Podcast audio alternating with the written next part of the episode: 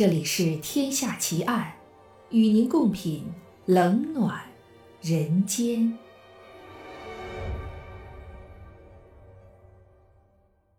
欢迎收听由喜马拉雅出品的有声作品《天下奇案》，我是暗夜无言。今天为您带来的案件是谢泼德杀妻奇案上集。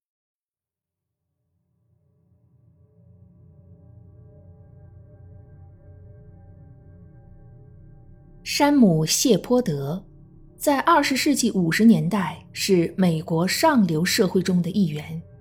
他是一位医学博士。一九五四年刚满三十岁时，每年就可挣到三万美元，有一套别墅、两部跑车，以及和朋友合用一艘游艇。当然，作为社会成功人士，他还有一个美满的家庭。一个漂亮的妻子和七岁的儿子。然而，这样春风得意的山姆·谢泼德却被指控谋杀自己的妻子，并最终在穷困潦倒中悲惨的死去。这个案子至今悬而未决，成为美国司法史上最有影响力的冷案之一。这个案子也成为新闻传媒影响司法公正最严重、最典型的一个案例。山姆·谢泼德的人生遭遇，客观上折射出美国陪审团制度的缺陷，至今仍是各国法学界研究的一个课题。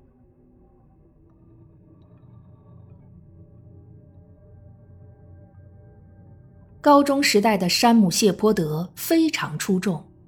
他不仅成绩优异、相貌不凡，而且还是学校里的体育健将。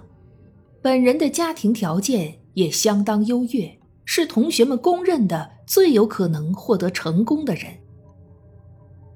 他的妻子玛丽莲身材高挑、出水芙蓉，有着一双迷人的淡褐色眼睛和一头漂亮的褐色长发。两个人在高中时代相知相恋。一九四五年九月，山姆·谢泼德大学毕业之后不久，二人就结为连理。婚后，山姆·谢泼德继续攻读医学，并一举拿下博士学位，之后就业于洛杉矶郡医院。山姆·谢泼德的父亲以及他的两个哥哥也都是医生，在俄亥俄州的克利夫兰市共同经营着一家医院。他们特别希望山姆能够回到家乡，帮助料理家族生意。一九五一年的夏天，在父母和兄弟的一再劝说之下，山姆带着妻子和他们四岁大的儿子塞缪尔回到了家乡。在父亲的资助下，山姆在克利夫兰市郊的一个小镇购买了一栋别墅，社区周围的环境十分宜人，坐在家里。就可以俯瞰到美丽的伊利湖。为了不辜负父母兄弟的期望，回到家乡后的山姆全身心地投身到医院的工作当中去。他的妻子玛丽莲则在家里做起了全职主妇，平时积极参加社区的各种活动，并在周末去教堂给社区居民义务讲课、解读圣经。夫妻二人谦和有礼、热情友善，深得社区居民的欢迎。在外人眼中，他们是天造地设的一对金童玉女。然而，正应了那句老话幸福的家庭都是一样的，不幸的家庭则各有各的不幸。由于山姆的不忠行为，他们的婚姻正在经受着考验。恰恰就是在这个时候，惨案发生了。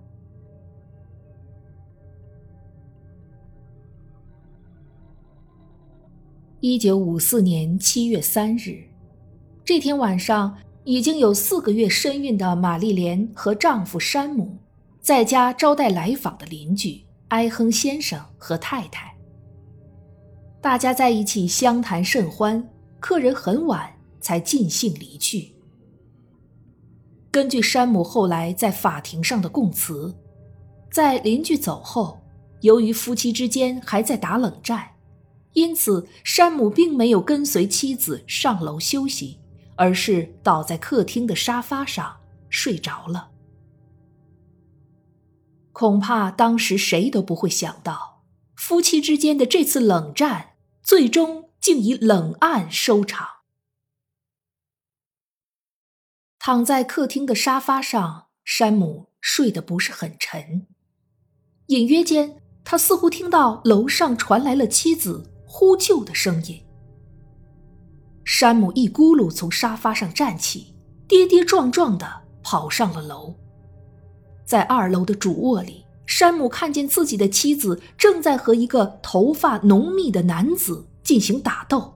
山姆连忙冲上去保护妻子，不料头部却重重地挨了一击，山姆顿时人事不省，摔倒在地板上。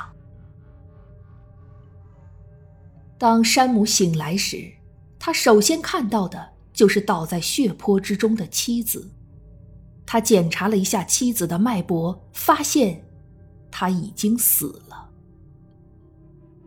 好一阵伤心难过之后，他又想到了自己的儿子，于是转身出门，来到隔壁房间。万幸的是，小塞缪尔安然无恙，仍在酣睡。山姆长舒了一口气，这也算是不幸之中的万幸了。这时，楼下。突然传来一阵响动，山姆循声下楼，发现自家的后门大开着，一个人影刚刚跑了出去。山姆也马上冲了出去，在后面紧紧追赶。他和那个袭击者发生了一段打斗，之后因头部再次受到重击，二次昏死过去。也不知道过了多久。山姆再次从昏迷中醒来，他强忍着头部和颈部的阵阵剧痛，脚步蹒跚地回到妻子的卧室。我当时觉得，自己刚刚经历了一场可怕的噩梦。但当他再次看到失去了生命气息的妻子和满床的血迹时，他知道，那绝非只是一场梦。此时的山姆想起了打电话求救，而令人感到困惑的是，他首先想到的电话号码不是九幺幺，而是小镇镇长斯宾塞家的电话。拨通电话后，山姆声音哽咽着说道：“看在上帝的份上，斯宾，快点过来，他们杀了我的玛丽莲。”两家相距并不算远，斯宾塞夫妻迅速穿好衣服，驱车来到了山姆家。在那里，斯宾塞拨打了报警电话，时间是七月四日清晨五点五十七分。四分钟后，巡警弗莱德在第一时间赶到了现场，他一口气跑到楼上，看到了倒在床上、浑身是血的玛丽莲。他的整个面部已经血肉模糊，难以辨认，四周的墙壁上也有少量喷射状血迹。弗莱德对山姆进行了简短的询问，随后对镇长斯宾塞说：“如果单凭本镇的警力，恐怕难以应付这一恶性杀人案，建议尽快联系克利夫兰市警察局，请求他们的支援。”斯宾塞此时也慌了手脚，对弗莱德言听计从。当天中午时分，克利夫兰市警察局就派来了两名有着丰富刑侦经验的干探——罗伯特·肖特克和帕特里克·加洛。这起血腥杀戮打破了小镇往日的宁静，大批新闻记者蜂拥而至。方圆几十里也来了不少爱看热闹的居民。所有这一切似乎都超出了警方的预想。各类闲杂人等在山姆的家宅内外晃来晃去，无人管，无人问。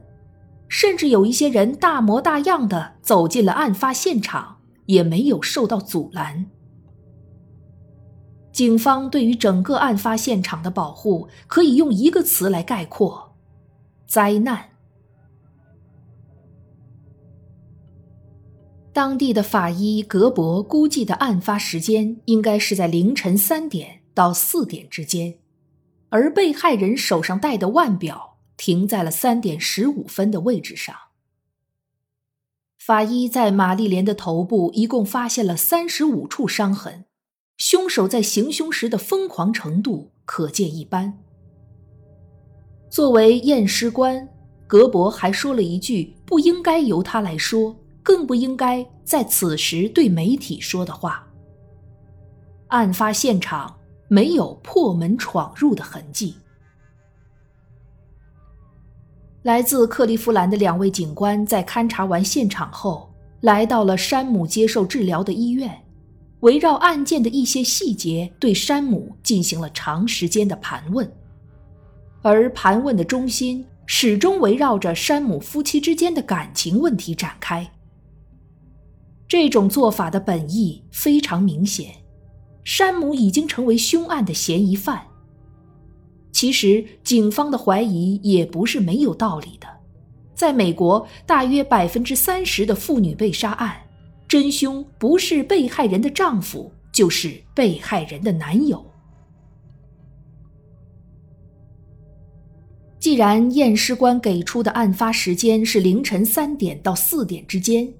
那么，在山姆打电话通知斯宾塞之前，应该有两到三个小时的空白。这段时间里发生了什么？为什么没有破门而入的痕迹？为什么现场没有提取到第三者的指纹？为什么在玛丽莲被害的过程中，他们的小儿子塞缪尔还能够安然入睡？为什么山姆家的狗在案发时没有叫？案发当时，山姆穿的那件 T 恤衫又跑到哪里去了？对于所有这些疑问，山姆只有一个回答：“我的头部受到过两次重击，我我不知道。”七月四日当晚，俄亥俄州知名的刑事案件辩护律师威廉·科里根也去医院拜访了山姆。二人在畅谈了近三个小时后，科里根正式接受了山姆的邀请，成为了他的代理律师。七月十三日，在蒙蒙的细雨中，玛丽莲·谢泼德的葬礼如期举行。山姆坐在轮椅上，坚持出席了葬礼。当牧师诵念祷文的时候，山姆开始低声哭泣。葬礼结束后，山姆通过新闻媒体对外宣布悬赏十万美金寻找破案线索。七月十四日，一直处在家人保护下的山姆终于接受了媒体的采访。本来他想充分利用这次采访的机会，为自己争取一些公众的同情和支持，结果却适得其反。山姆说出了一些对自己很不利的话。在整个采访过程中，山姆除了回顾案发当夜的经历，再就是大谈自己和妻子曾经有过的幸福生活。说到动情之处，山姆痛哭失声，采访被迫中断了好几次。应该说，山姆在媒体前的表现一开始是非常得体的，但他也一定不知道，关于他和一个女护士的绯闻已经在坊间被炒得沸沸扬扬了。他越是说自己爱妻子，越是说自己的家庭和美，外界就越是怀疑他的清白。在此期间，甚至有报纸直接打出了这样的新闻标题。为什么不审讯头号嫌疑犯？停止拖延，马上将他抓捕归案。就这样，在法院开庭审理之前，山姆就已经被媒体和社会公众定了罪。纵观山姆·谢泼德受审的前后经过，我们随处都可以看到新闻媒体的影子。他们总会在第一时间对案情进行分析和评判，随后再把得出的结果灌输给社会公众，从而使山姆成为人们的众矢之的，让他百口莫辩。说穿了，媒体这么做的目的就是为了赚噱头，借机扩大知名度。增加报纸的销量。所有这一切都是在他们发现山姆的婚外情以后才愈演愈烈的。婚内出轨的责任显然是在山姆身上，他应该为此受到谴责。如果事情只停留在这一层面，停留在媒体和公众充当道德裁判的层面上，其实也无可厚非。可问题是，到了后来，事情的发展渐渐开始失控，从原来单纯的道德审判延伸到了司法审判的高度，事态变得令人害怕了。因为山姆本人的出轨行为和凶杀案之间，从根本上来讲是没有直接关联的。七月二十九日。山姆·谢泼德被警方以谋杀罪名正式拘捕。当天夜里，警方对山姆展开了车轮大战，四组警员轮番上阵，连续十二个小时不间断的审讯。这样的审讯前后共持续了三天的时间，而且在此期间，警方还禁止山姆和他的代理律师会面。一个小时。又一个小时，他们大声对我喊叫，说我有罪，羞辱我和我的家人。他们试图以此让我说出他们想要听到的答案，但我只能如实回答他们：我没有杀害我的妻子。